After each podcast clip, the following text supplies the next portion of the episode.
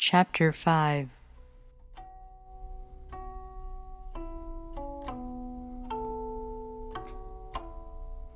The Tao doesn't take sides, it gives birth to both good and evil.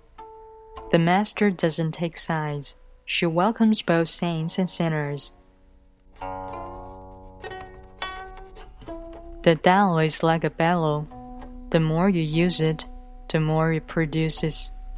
The more you talk of it, the less you understand. Hold on to the center.